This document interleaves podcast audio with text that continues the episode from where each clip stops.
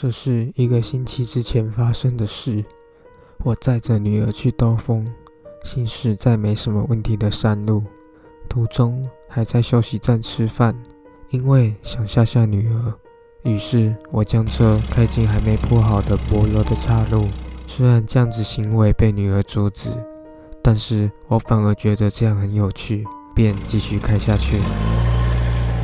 忽然，引擎发不动了，因为是在深山，所以手机也打不通。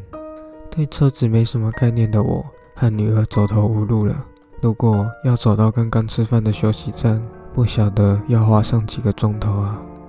唉，没办法了，只好先待在车上。隔天一早再找回休息站吧。在车内忍受寒冷的同时，已经入夜了。夜晚的深山，什么声音都没有，可以说安静到连风在吹树木的沙沙声也没有。不知道过了多久，女儿在助手席上睡着了，我也睡吧。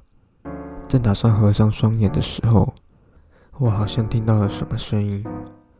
现在想起来，还是觉得有点毛骨悚然，完全不知道那是人声还是物体的声音，不断重复着。说，刚想说，大概是听错了吧。正打算合眼的时候，却注意到声音正逐渐的靠近，于是我打消了睡觉的念头，睁大双眼，接着。我看到一个白色、外表光滑、不知道是什么东西，一边胡乱扭动，一边朝着车镜靠近。形状看起来像是超人力霸王的贾米拉，是没有头的人影，看起来只有一只脚。那家伙要是举例的话，应该是全身抖动着，一边单脚跳跃，一边双手乱挥舞，朝着这边过来，简直恐怖到了极点。本来要放声大叫的，不知道怎么那时候细心想到，不要吵醒在旁睡觉的女儿。这种奇怪的地方，既没有大叫，也没有逃跑。那家伙越来越靠近车子，但是似乎也只是从车子旁边走过而已。经过的时候，依然不断发出的声没的声音。声音逐渐远去，即使转头过去，也看不到怪物的身影。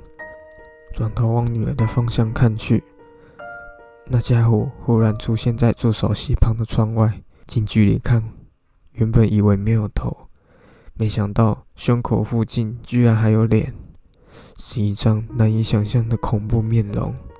而他正在狰狞地笑着，因为怪物越来越接近女儿。我顿时克服的恐惧，怒火中燃烧了起来，大喊：“可恶的怪物！”我一大叫，那家伙就忽然消失了。接着，女儿忽然坐了起来。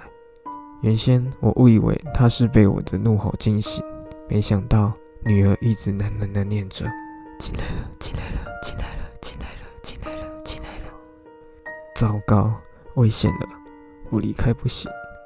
我试着发动原本坏掉的引擎，终于发动了，赶紧开回原来的道路。女儿依然喃喃的念着，开着快车想赶快到有人的地方。总算渐渐看到市区的灯火，虽然稍微安心了一点，但是不知道为什么，女儿的喃喃自语从“进来了，进来了”变成。脸也不再像是女儿原本的样子。想到回到家，女儿该不会还是这个样子？于是赶快到附近找寺庙。虽然是半夜，但是寺庙旁的住持住的地方依然亮着灯。我牵着女儿按下门铃，像是住持的人走了出来。那个住持马上问了我：“你做了什么？”我马上。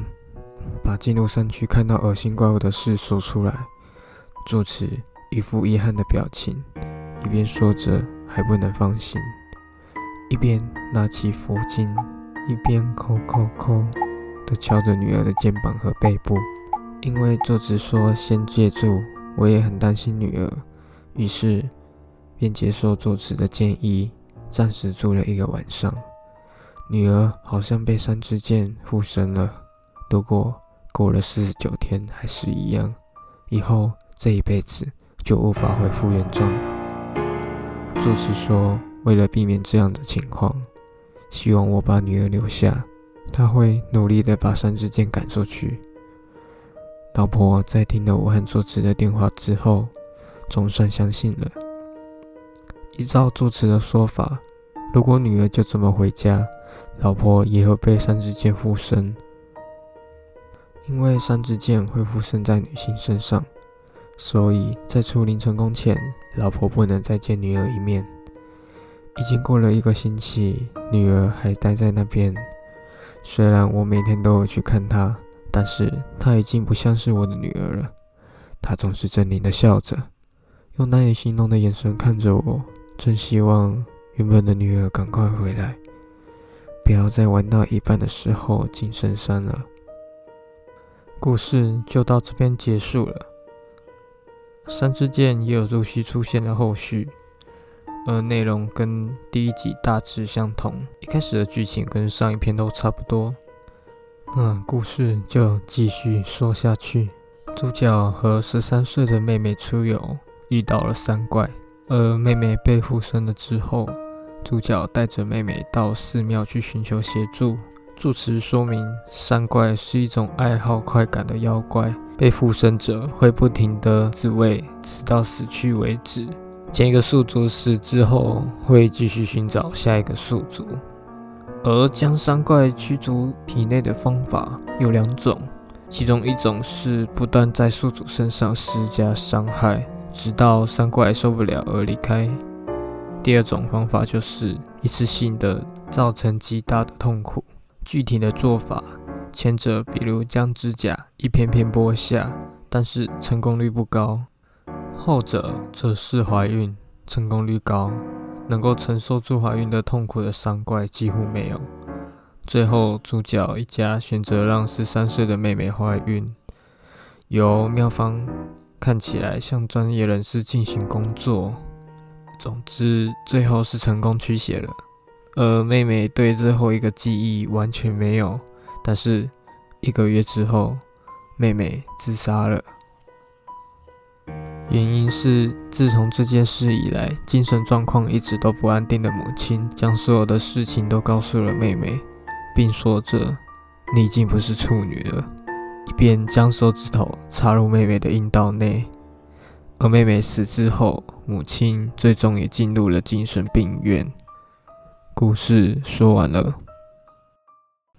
如果你在深山听到这个声音的话，那可能就是。